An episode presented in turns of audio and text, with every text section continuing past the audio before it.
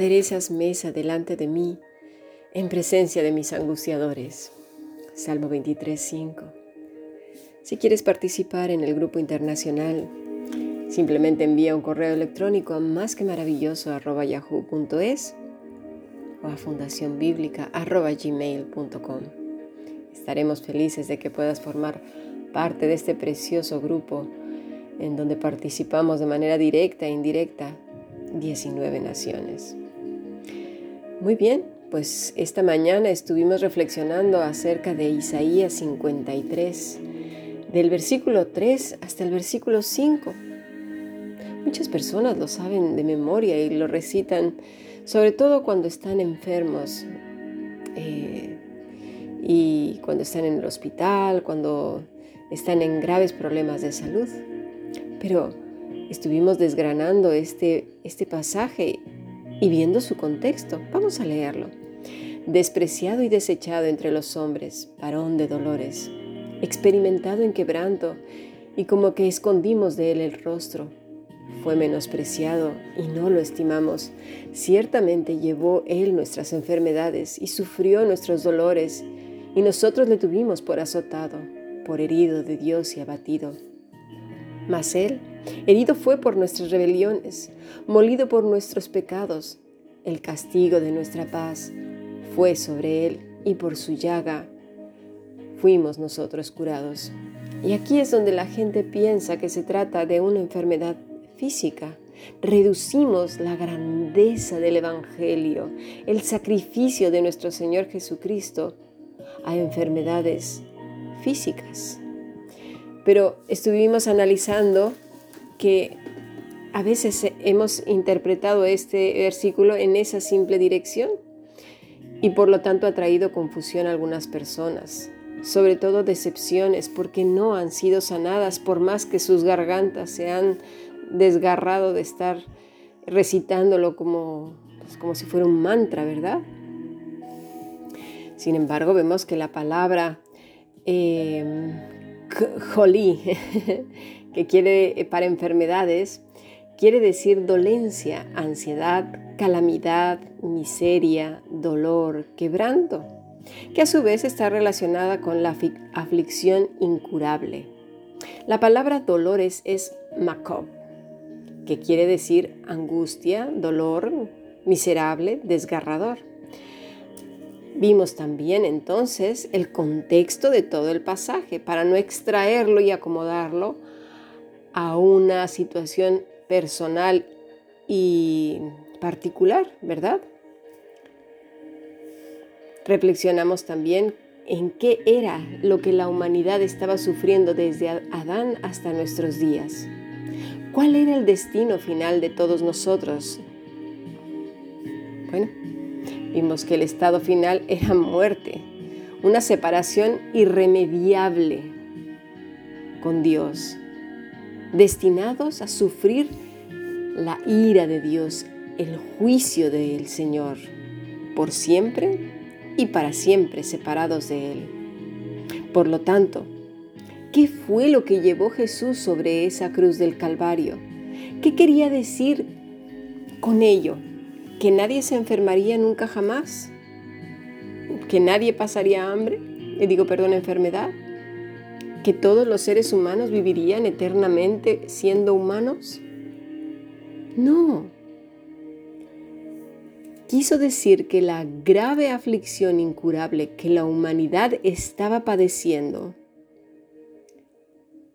la irremediable aflicción del ser humano, que era vivir eternamente separado de Dios, sufriendo la ira del Todopoderoso, Jesucristo la llevó sobre sí. Sufrió Él la ira de Dios. Fue molido por nuestros pecados. El castigo de nuestra paz fue sobre Él. Y por su llaga nosotros fuimos restaurados, curados. ¿Ahora se entiende? Observa bien el contexto. La palabra para curados es Rafa, que quiere decir restaurar, sanear, aplacar, detener. Con esto queremos decir que la ira de Dios fue satisfecha en Cristo Jesús. Vimos que mientras no entendamos lo que sucedió en la cruz del Calvario, nuestras tendencias serán a querer vivir en el confort del mundo y sus delicias. Vimos cómo muchos cristianos murieron en manos de Nerón. Nerón había incendiado una parte de, Roma por sus locuras y le echó la culpa a los cristianos. De ahí comenzó una persecución, pero llena de odio contra ellos, porque aparte los cristianos creían solamente en Dios. Sin embargo, el mundo antiguo como el actual eran sincretistas, politeístas, es decir, creían en muchas cosas al mismo tiempo. Eso era lo común y lo es hoy en día. El que tú creas cantidad de cosas no hay ningún problema. Menciona el nombre de Jesús y ya verás. Hemos estado escuchando últimamente que en Bolivia tienen prohibido a hablar del Señor en según qué horas del día y lugares. Las cosas se están poniendo bastante complicadas. Vimos que estos hermanos entonces, si hubieran creído esta, este versículo, este pasaje de manera equivocada, qué decepción tan grande, ¿no? Ellos tenían clarísimo este pasaje de la escritura, sabían perfectamente bien qué quería decir, que su relación había sido restaurada a través de la muerte de nuestro Señor Jesucristo, porque Él llevó sobre sí el castigo que merecíamos nosotros. Y así la lista que vemos en Hebreos 11, ¿no? La gran nube de testigos que tenemos. Y no solo eso, a lo largo de la historia han muerto cantidad de hermanos en la fe, devorados por caníbales, asesinados brutalmente, secuestrados. Bueno, la lista es suma y sigue. Y si vamos con enfermedades, tenemos a Juan Crisóstomo, murió de problemas con la garganta. Eh, al final, en su último sermón, escupía sangre ya del problema que tenía tan grave. Y así podemos contar un montón de, de hermanos en la fe que han fallecido enfermos. ¿Qué quiere decir? ¿Que les faltó fe? No, mis estimados. No les faltó fe, al contrario, estaba puesta, depositada donde tenía que estar, agradecidos porque su relación con Dios se había restaurado gracias al Señor Jesucristo. En sus cuerpos padecieron las enfermedades normales que en el mundo padecemos a causa de la caída. Con esto no quiero decir que Dios no pueda sanar a las personas, por supuesto que sí. Vimos también ayer que si nosotros, siendo malos, sabemos dar cosas buenas a nuestros hijos, ¿cómo Dios no nos cuidará, no nos dará cosas buenas? No nos vayamos a los extremos. No han muerto todos los cristianos a manos de fieras, ni crucificados, ni, ni apedreados, eh, ni, ni de maneras brutales.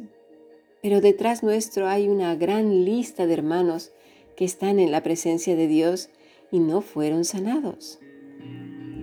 ¿Me explico? No, no estaban aferrados a la vida de la tierra para vivir eternamente humanos sino a la vida eterna que es en Cristo Jesús. Porque la muerte ya tiene un significado diferente. Con esto ya también hablamos que no queremos decir que vamos a buscar eh, el suicidio, porque eso pues estamos pecando contra Dios, estamos tomando su lugar. Quiero que en este sentido lo tengamos muy claro. Vamos a pasar a nuestro siguiente podcast.